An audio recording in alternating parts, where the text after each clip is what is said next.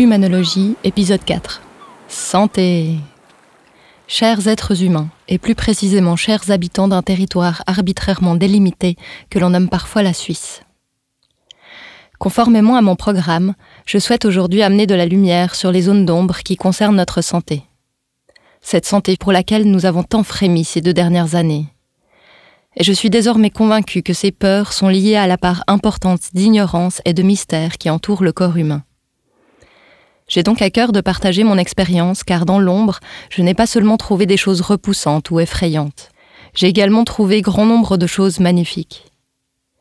Pourtant, ces découvertes que je vais à peine effleurer aujourd'hui tant elles sont vastes, sont souvent reléguées dans un plan très éloigné de notre réalité quotidienne. Alors qu'elles constituent en fait le noyau dur de notre santé physique et psychique. Je vais vous parler de mon vécu, de mon expérience avec le corps.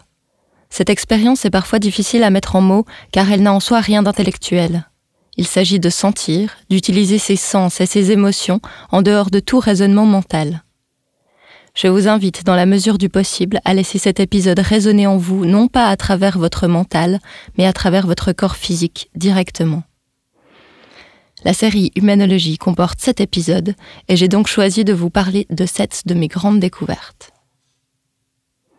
Ma première découverte est la plus évidente, et pourtant, je suis un être qui respire. Tout le temps, à chaque seconde, je respire. Je suis le souffle de vie. Et pourtant, je l'oublie, alors je pars dans mes pensées, dans mes raisonnements, et j'oublie que cette respiration est mon île, mon refuge ultime, totalement privatif et constamment disponible. La respiration influence le mental, non pas marginalement, mais de façon totale et absolue.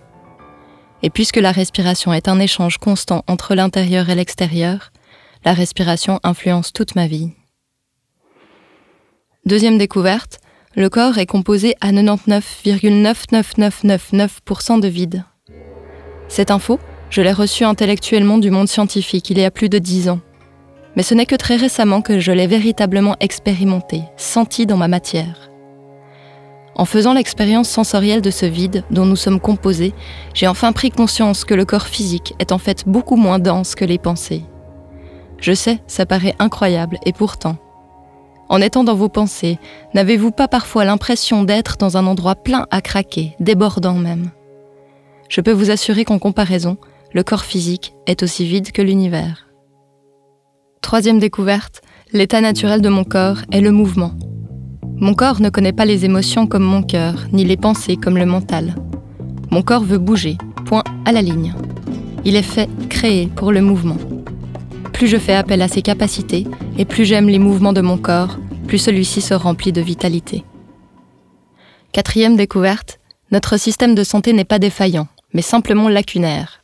Hurrah Quel soulagement Après presque 30 années à être victime de diverses affections physiques, suscitant le regard ébahi et les Essayez peut-être ça de nombreux docteurs made in Switzerland, je pars enfin combler mes lacunes en éducation sanitaire vers des orientaux qui n'ont certes pas tout compris non plus, mais qui détiennent au moins une partie du secret. Toutes les affections auxquelles la médecine occidentale n'arrive pas à faire face ont deux composantes identiques et fondamentales la vision globale ou holistique est l'engagement du patient. Je suis désormais convaincu qu'une voie du milieu entre toutes les médecines du monde peut amener une santé et une vitalité que nous ne connaissons plus depuis des décennies, épuisés que nous sommes par notre agitation mentale. Cinquième découverte, nous sommes des terriens. Ce qui veut dire que nous sommes habitants d'une planète gouvernée par le magnétisme. Nous n'échappons pas à cette règle. Hommes, femmes et êtres de tout genre sommes des entités polarisées. Nous avons toutes et tous un pôle positif ou dynamique et un pôle négatif ou réceptif. Nous l'avons oublié car nous avons voulu scinder les genres, en oubliant que nous sommes tous et toutes le résultat d'un homme et d'une femme. En donnant au pôle réceptif un attribut féminin et donc inférieur dans une société patriarcale, nous nous sommes coupés d'une partie essentielle de notre être la partie qui observe, qui reçoit l'information et qui en tire les enseignements, non pas sur le plan intellectuel, mais sur un plan physique. Notre capacité à constater, à nous contenter de ce qui est, sans avoir de volonté de modifier ou d'améliorer. Nous nous sommes comportés comme si nous voulions changer la face du monde en oubliant que nous ne sommes que des visiteurs de passage. La bonne nouvelle, c'est que nous pouvons simplement nous reconnecter avec notre pôle négatif et rétablir un équilibre entre les deux pôles. L'énergie circulera alors librement entre ces deux pôles et libérera une énergie beaucoup plus grande que la simple somme des énergies libérées par chaque pôle séparément. Sixième découverte, amenée par les voies du yoga et de l'ayurveda, m'a montré que mon corps préfère la simplicité et la régularité que des fruits et légumes frais, locaux, quelques huiles, des noix, des graines et quelques accessoires simples sont la base d'une hygiène quotidienne. Qu'une grande partie de mon corps se nettoie de façon mécanique, plutôt qu'à grands coups de produits coûteux. Dernière découverte, la plus simple et pourtant. Nous sommes vibration. Tout notre corps, toutes nos cellules vibrent intensément chaque jour. Et c'est la vibration d'amour qui a le potentiel le plus expansif notre amour inconditionnel pour toute la création. Les confédérés helvètes l'avaient d'ailleurs bien compris en rédigeant le préambule de la Constitution. Le peuple et les cantons suisses, conscients de leur responsabilité envers la création, résolus à renouveler leur alliance pour renforcer la liberté, la démocratie, l'indépendance et la paix, dans un esprit de solidarité et d'ouverture au monde.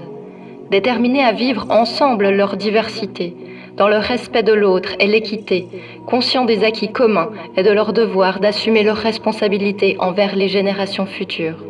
Sachant que seul est libre qui use de sa liberté et que la force de la communauté se mesure au bien-être du plus faible de ses membres. Arrête la Constitution.